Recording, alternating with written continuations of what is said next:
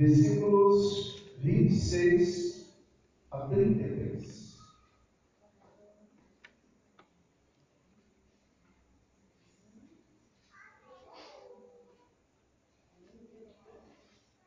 Deuteronômio capítulo 1, a partir do versículo 26 até o 33.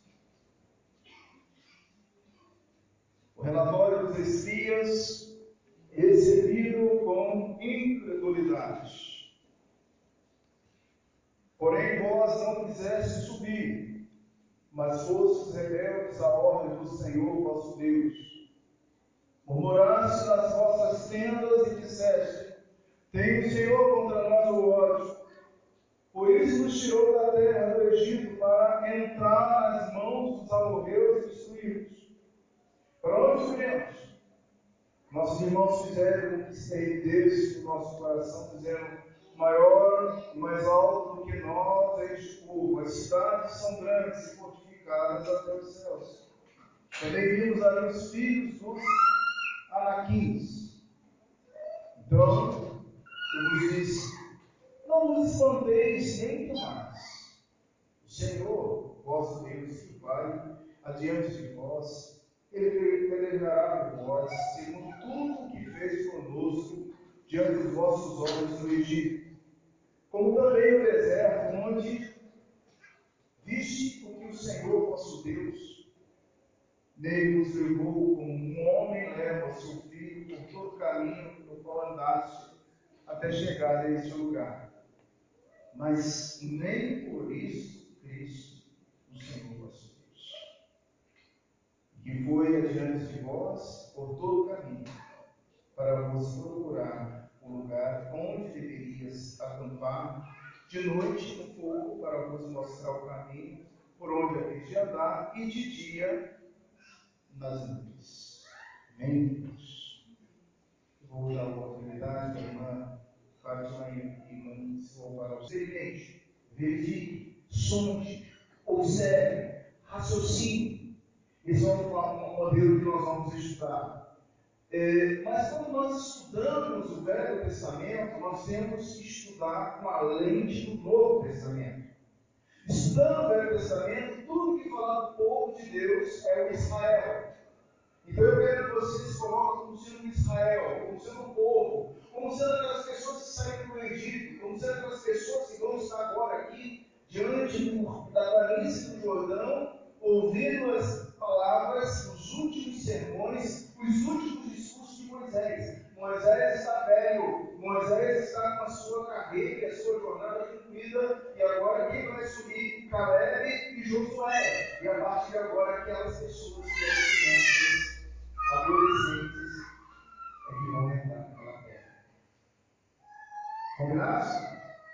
Ouvir, você vai ler com a lente do, do Novo Testamento, do Israel espiritual. E, em segundo lugar, diagnosticar o que Moisés está falando para aquele povo, como sendo Moisés falando para nós, a igreja. Meu objetivo, irmãos, nessa nova série ela é o quê? Trazer princípios e valores da nação de Israel como sendo a, a nação de Deus, a igreja, como uma tribo ou como nação, perceber o que o Deus Pai decretou para aquela nação e em analogia como um pretivo para o Israel espiritual. Você e eu somos a nação de Deus, o Israel espiritual. Todos os conceitos aplicados aqui no Velho Testamento são aplicados à igreja de hoje. Não tenha dúvida. São aplicados na tua vida, para a minha vida. Então, no final, o nosso objetivo também é traçar um paralelo entre o que chamamos de igreja hoje, o que você chama de IPBCM hoje, Igreja Presbiteriana no Brasil, e aprender com a Bíblia os princípios fundamentais que poderão renovar, edificar a nossa igreja. Você está preparado? Amém? Então vamos ao livro de Deuteronômio. Primeira coisa, querido, qual é o significado desse livro? Você pode colocar que Deuteronômio significa outras leis, novas leis, segunda lei. Deuteronômio significa segunda lei. E ela surge com a natureza e o propósito para apresentar aqueles que entrariam em Canaã. A história de Deuteronômio, embora vai ser uma síntese, vai voltar aos outros livros, os, os quatro primeiros livros, chamado aí formando o quinto, chamado Pentateuco, Deuteronômio vai resumir, vai sintetizar, vai voltar a números, vai voltar a Levítico, vai voltar a Gênesis, mas mesmo assim, Deuteronômio traz novas informações. Você não sabe, mas esse livro é tão importante que ele é citado em todos os livros do Novo Testamento, exceto seis cartas que não mencionam o livro de Deuteronômio. Só por isso Jesus citou Deuteronômio. Nós devemos estudar Deuteronômio. Nós devemos entender a importância desses três discursos feitos por Moisés quando ele está no final da sua vida. Moisés está terminando a sua jornada. E ele chama a igreja, aqueles que eram adolescentes e que andaram, crianças que andaram durante 40 anos, peregrinando no deserto, e essas crianças agora vão entrar em Canaã. O que você sabe de irmão? O que você já estudou desse livro? Qual a importância do livro para a nação de Israel, para a terra daqueles que estariam ali tomando posse, junto ao leste do Rio Jordão? Passaram 38 anos.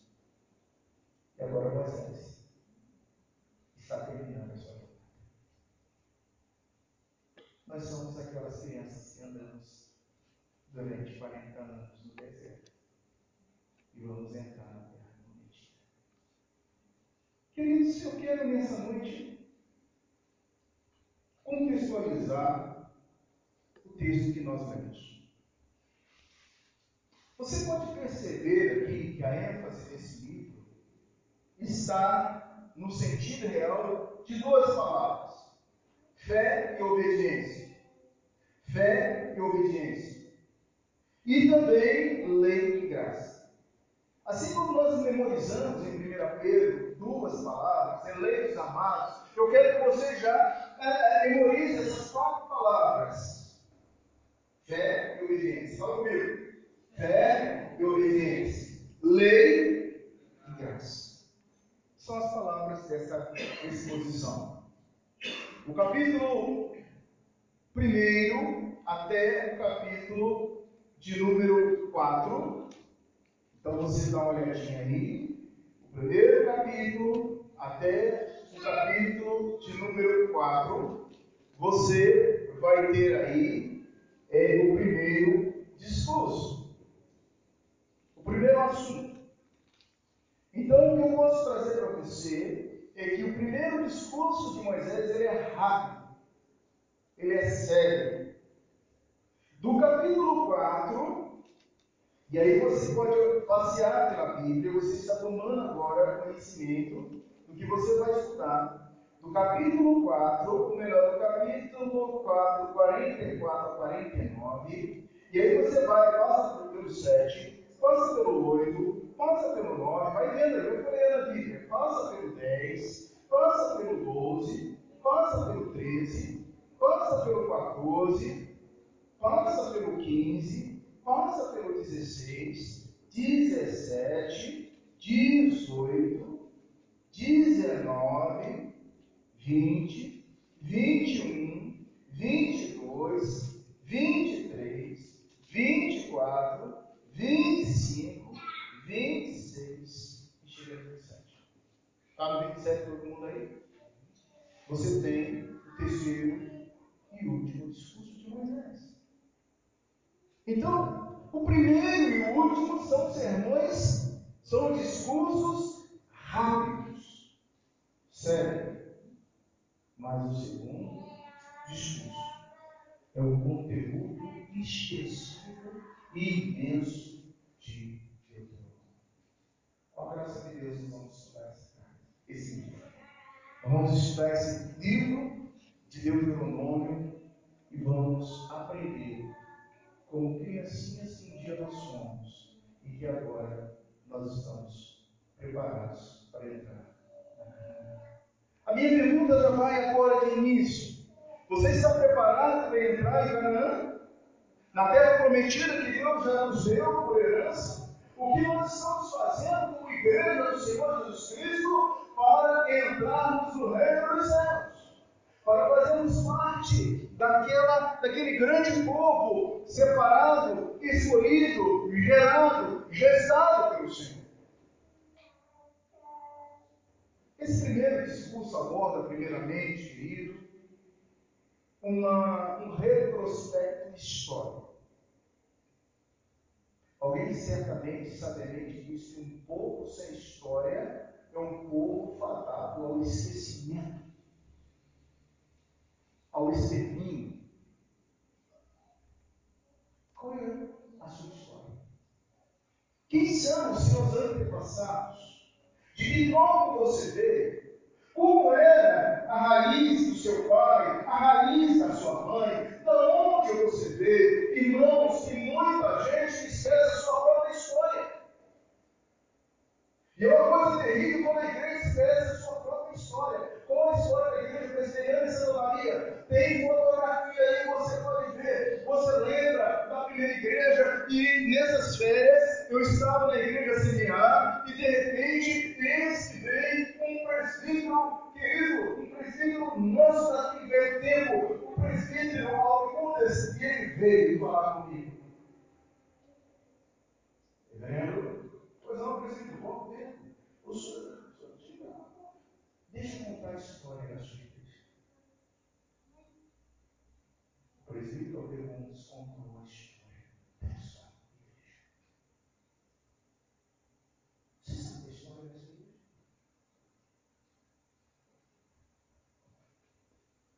Por que, que Moisés volta a contar a história daqueles que eram crianças? E que no mínimo, agora quem tinha zero anos está com 40 anos. Por que será? Porque se nós esquecemos a nossa história, nós seremos exterminados, destruídos e sem morrer. Capítulo 1. Veja. Do versículo 1 ao versículo de número 5 é uma introdução. Tá? Leia com os olhos, você vai ler, é função ler, tá? A gente não vai ficar lendo aqui tudo, porque senão o sermão fica muito extenso. Em casa você já pode pegar esse livro e ler, ler e estudar. Faz isso em casa, você sabe que vai ler esse texto aqui. Então, do versículo 1 ao versículo de número 5, introdução, o que nós temos aqui, Moisés volta a orientar aquelas pessoas que estavam em Oreb e até carne também. Ele conta, olha, lembra, olha, presta atenção, olha o que o Senhor fez, o que o Senhor nos encarregou. E aí ele começa a introduzir o seu sermão, o seu discurso. Versículo 1 palavras que Moisés falou. Aqui nós temos a primeira e diversas observações que mostram que as palavras foram originalmente proferidas oralmente, depois que foram escritas, como Salmo 17, 18, 31, 9. Da além do Jordão há uma referência à margem oriental do rio. Moisés ele, ele começa a falar com, aquela, com aquele povo que ali estava, com aquela grande, grande massa que seria uma nação. Verso 3, sucedeu que no ano quadragésimo, aí está algo muito importante para mim, era um período de transição até que nós andamos. A partir de agora é uma nova vida. Você crê tem uma nova vida para esse igreja? A partir de 2020. Até aqui o Senhor shows, mas a partir de agora é uma nova vida, uma nova realidade, uma nova circunstância. Versículo 5. Além do Jordão e da terra de Moab, que carregou-se Moisés de explicar a lei dizendo. A lei circule. Essa palavra pode ser usada para marcar o escopo inteiro da revelação divina. Lembre-se que o graça. Lembre-se que tudo que você lê no Velho Testamento é lei. E que tudo que você lê no Novo Testamento é graça. Mas que graça está no Velho e também lei está no Novo. Não há lei sem graça.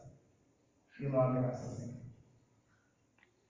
Na presente casa, nós podemos verificar que esse livro traz toda a doutrina necessária para que aquele povo pudesse ser o melhor e o maior povo, um modelo do Israel é, espiritual, não sendo claro uma palavra generalizada no Pentateuco, ou mesmo em todo o Velho Testamento, mas sendo a ação pelo qual Deus decretou tudo que existe.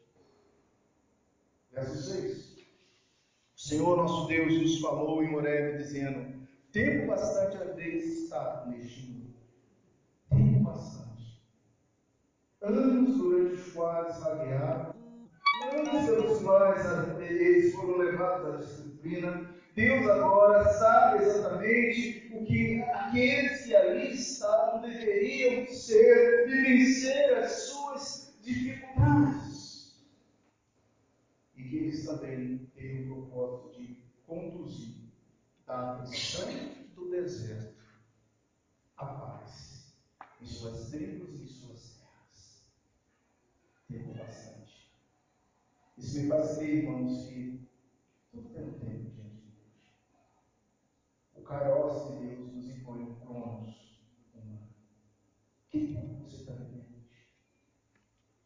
Que tempo você está passando na sua casa, na sua família, no seu lar, na sua vida? Que tempo nós temos enfrentado na vida da nossa igreja, um tempo de identificação, um tempo de regaçar as mangas e conquistar essa terra chamada Santa Maria para Jesus, e conquistar lugares que ainda o Senhor tem para levar essa igreja, e nós temos essa responsabilidade de avançar. Versículo de número 8, vai lendo comigo, eis a terra pus diante de vós, entrai e possuí a terra, que o Senhor, com juramento, deu aos vossos pais Abraão, Isaac e Jacó, a eles e a sua descendência, com um juramento, com um pacto. Hebreus capítulo 6, 12 a 20 trata dessa referência, da promessa que Deus fez com Abraão, Isaac e Jacó. Que a promessa que tem com a nossa igreja, que a promessa que Deus tem com a vida, com a tua vida. O versículo 16, irmãos, expõe: Nesse mesmo tempo ordenei a vossos juízes, dizendo: Ouvi a causa entre vossos irmãos e julgai justamente entre um homem e seu irmão, ou estrangeiro que está com ele.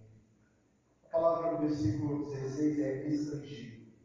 Provavelmente essa palavra vem ser traduzida no Novo Testamento como gentil. Nós somos um estrangeiro. Alguém que foi enxertado na raiz, no tronco. E a partir de então, a partir de agora, o que nós podemos entender com essa palavra é guerreiro hebraico, que é, é, na realidade um prefixo da organização política de Israel, que destacavam-se naquele tempo em quatro classes. A primeira, descendentes patriarcas, incluindo os anciãos e os príncipes. Segundo, os estrangeiros, aqueles que, provenientemente de outras nações, que passavam a residir entre o povo eleito, entre a nação que era a nação do Senhor. Terceiro, os peregrinos, em hebraico, eh, Toshak, geralmente eram pessoas que eram conquistadas, eram os povos conquistados. Em quarto lugar, os escravos.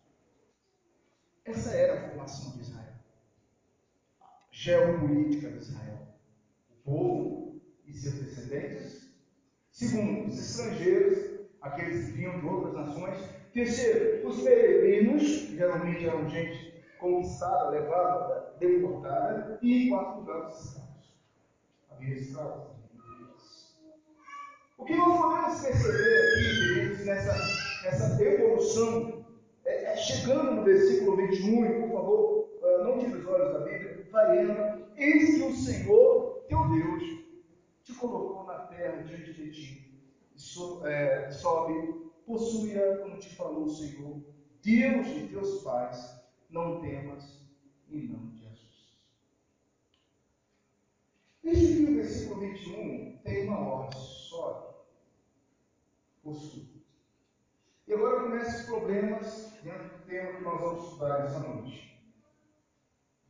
eles não confiaram no Senhor. Eles não confiaram no Senhor. Veja, o verso 21 é uma ordem: sobe, possui. As Escrituras sempre nos encorajam a possuir. Muitos crentes vivem na derrota, porque deixam de apossar de tudo quanto Deus preparou para uma vida vitoriosa. A Bíblia diz: não temas. Se você fazer um, um estudo dessa colocação, não temas, eu sou o Senhor, confia no Senhor, entregue e vá. Você vai verificar que existe muito mais dessa ordem de não temer, de confiar, de acreditar, porque o temor ao Senhor deveria dissipar o temor do homem. Dê uma olhadinha aqui dentro de Deuteronômio mesmo, rapidinho, 3, verso 2 e 22. Olha lá, 3, 2 e 22. 3, 2. Então o Senhor me disse: Não temas não temas, porque a ele e todo o seu povo e a sua terra tem nas tu, na tua mão. Farei como fizeste a Senhor, rei dos amorreus, que habitava em Edom. 3, 22 agora. O 22 diz assim: Não temais, porque o Senhor, vosso Deus, é o que peleja por vós. Versículo, capítulo 20. Vamos lá. A gente precisa começar a esquentar e ter aí intimidade com essa carta. Capítulo 20 de Deuteronômio, 20, versículo 3, diz assim: Direi, ouvi Israel hoje, vos achegueis a peleja contra a vossos inimigos, que não faleça o vosso coração, não tenhais medo, não tremais, nem vos diante Vai vendo aí, versículo de número 4 pois o Senhor vosso Deus é quem vos vai convosco a peleja, pois vós contra vossos inimigos para vos salvar. Agora eu dei uma olhadinha no 31. Lá no capítulo 31. Versículo 6.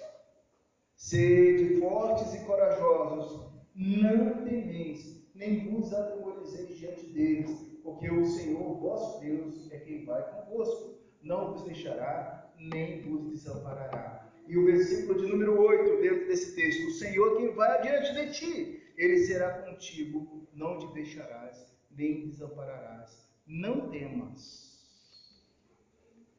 Não temas. Aí está o problema.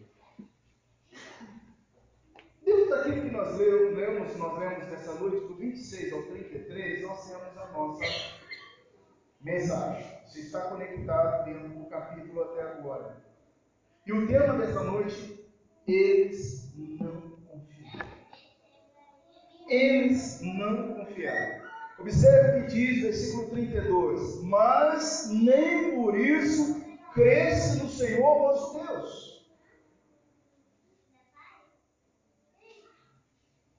Irmãos, vezes agora está com coisas, você lembra do seu pai?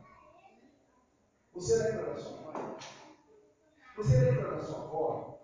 Sim, às vezes eu lembro do papai, eu lembro da minha avó, da minha mãe. Eles não existem mais. Sabe por que eles não estão aqui? Porque eles não confiam. Nós somos aqueles que vão entrar na terra prometida. O que Moisés está querendo falar conosco nessa noite? Que nós precisamos, irmãos, trazer na história dos antepassados desses que iam entrar algumas lições importantes. E a primeira lição que nós temos que verificar é por que Moisés está tratando da incredulidade em primeiro lugar. Por que eu tenho que trazer essa, essa fala incredulidade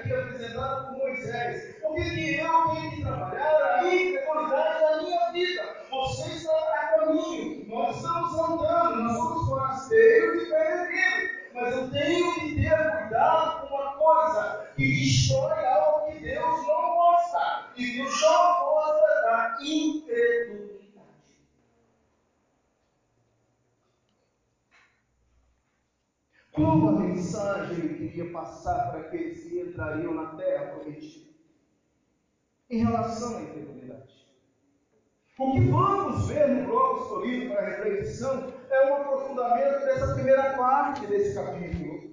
A incredulidade em Deus é demonstrada nos versos 26 e 27. Leia, não deixa sua Bíblia, você tem que ficar nele com a caneta e o papel, senão você vai perder.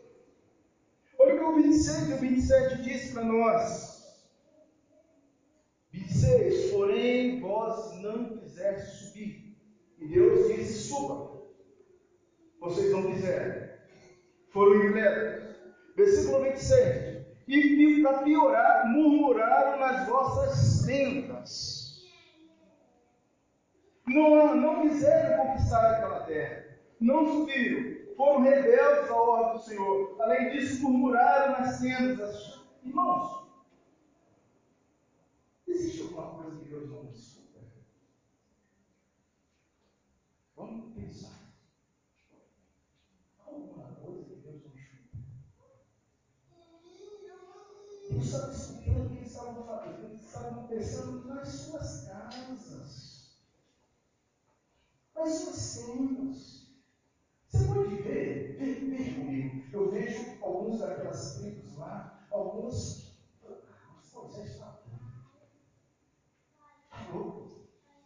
Que Deus é esse?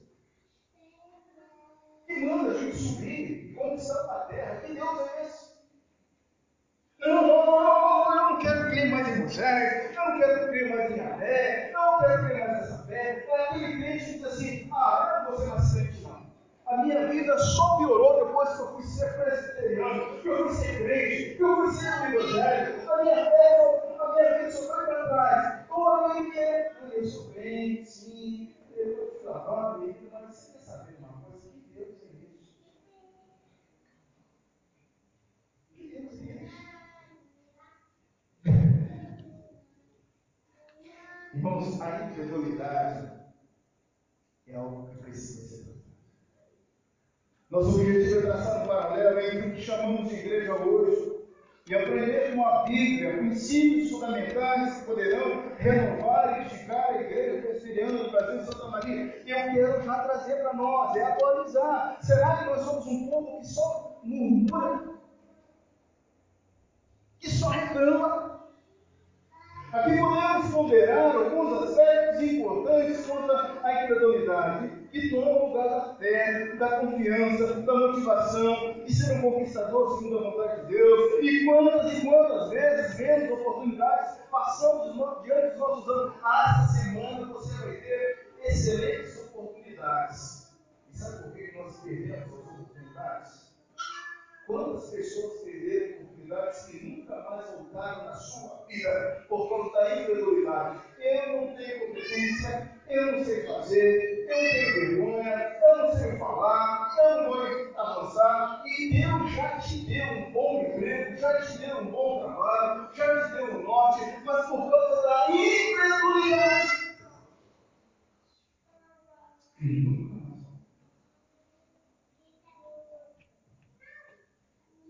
Eu digo que se nós sabemos como crer, nós não perdemos a oportunidade. Porque se perdemos é porque não temos.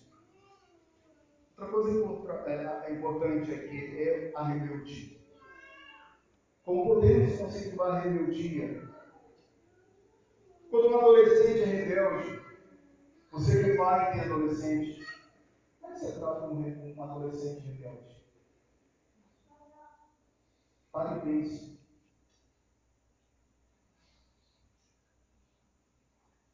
Como Deus tratou a rebeldia desse povo? Ah, pastor, só tem uma resposta. Sim, não uma resposta. Como Deus tratou a rebeldia desse povo, gente?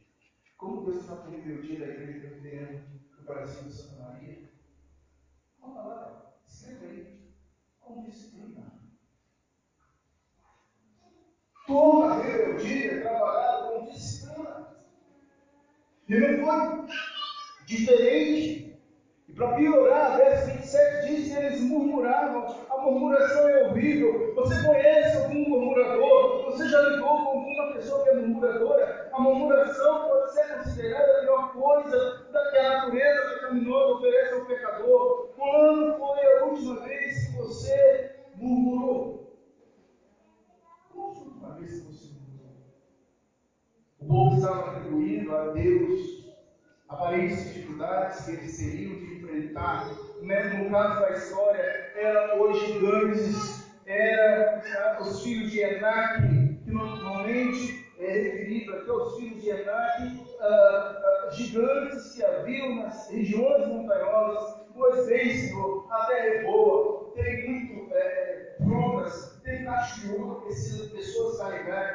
mas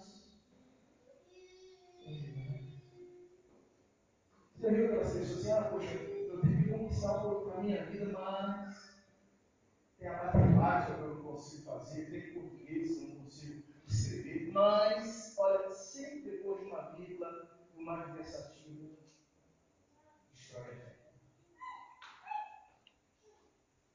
Quem são os gigantes para a nossa igreja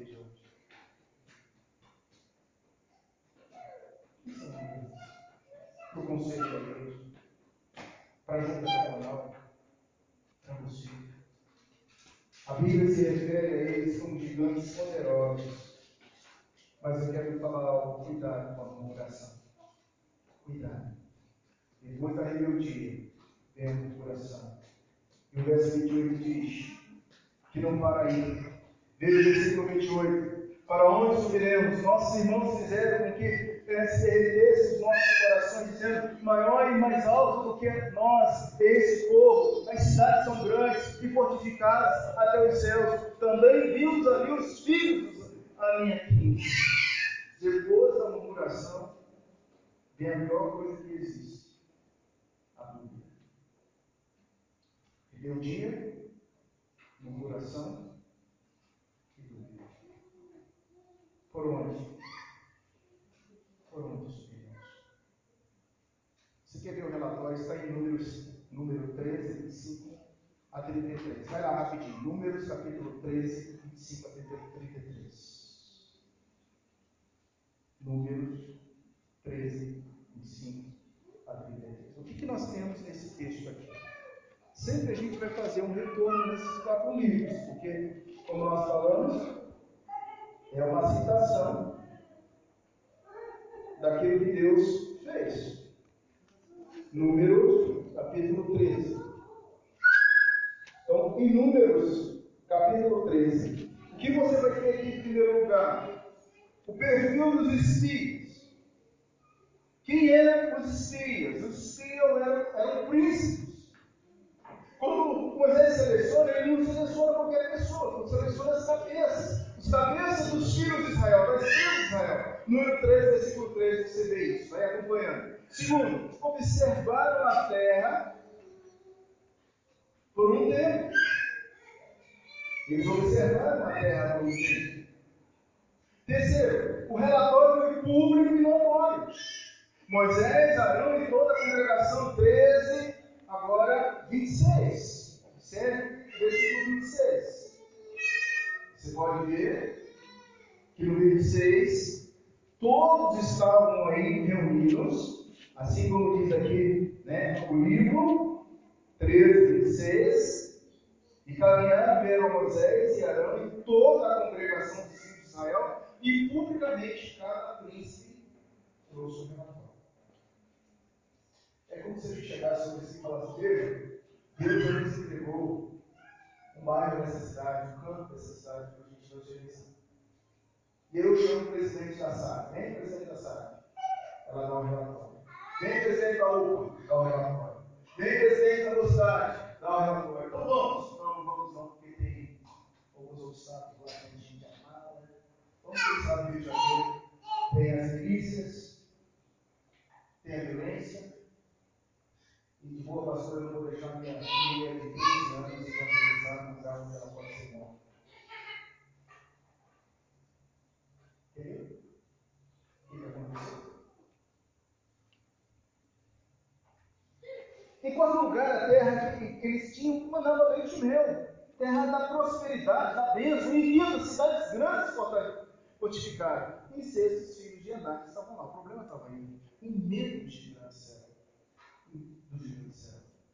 Era o pessoas.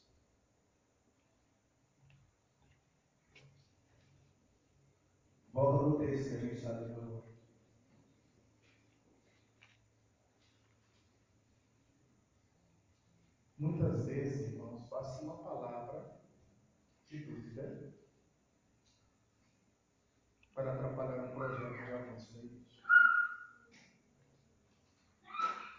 Nós deixamos de ouvir cinco que querem fazer e ouvimos um que não quer fazer. Mas alguém diz, ah, não vai dar Fazer não. Já tentou, pastor. Essa igreja já tentou grupos pequenos, já tentou evangelismo na praça, já tentou grupo mais um, jovem mais um, já tentou, já não deu certo, não, não, não. E Deus já nos deu a vitória, Deus já nos deu as pessoas, Deus já nos deu o norte, mas o relatório do iniciativo. E nesse caso foram dez. Só no Josué e Caleb. Como é que Deus falou disso, gente? Você é o filho, é um descendente daqueles que morreram não entraram por causa desse fator. Da disciplina. Às vezes agora ele está falando cuidado com a dúvida. A dúvida impede os avanços, as conquistas, produz o medo. Nossa saída, por onde? Quantas, quantas vezes o problema é por onde? Por onde eu vou começar? Por onde eu devo atuar? É muito bom ficar na minha zona de conforto. É melhor evitar o conflito com os gigantes. A igreja precisa ouvir mais calebres. Deus levanta irmãos caleres. Veja o versículo 28 aí, a visão dos gigantes, dos Eneaquins, de suas cidades fortificadas, o coração daquelas pessoas de repente, que medo. O temor de Israel poderia ser feito com que os corações dos seus inimigos se. Era o contrário, mas os filhos de Deus é como a praia. Quantas, quantas vezes precisamos ouvir alguém com Caleb dizendo: Vamos avançar, nós vamos conquistar em nome do Senhor Jesus. A igreja vai progredir, a igreja vai andar. Eu vou falar do Evangelho para o meu marido que se converteu, para o meu filho que ainda não sabe, para o meu irmão, para a minha família, para o meu chefe. Essa semana eu vou ter vergonha e enfrentar os gigantes, eu não serei tímido, que o Senhor falará comigo. Queridos irmãos, por que, que Moisés está começando o seu primeiro sermão falando da incredulidade? E eles não creram. E eles não creram. Eu quero terminar nesta noite. O que esse texto falou conosco?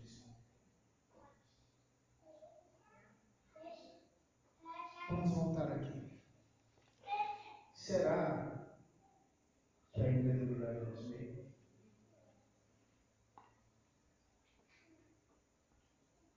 Tem uma coisa gerando incredulidade no seu coração? Há alguma coisa que Deus não possa fazer? Que Deus nos escute? Quantas vezes você ouviu ditado, minha mãe era assim, meu pai era assim, meu avô era assim, eu também sou assim, crente Gabriela?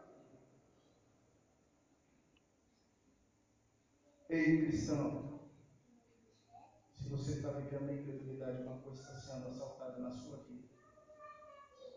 É fé. É fé. Eu preciso lembrar da história.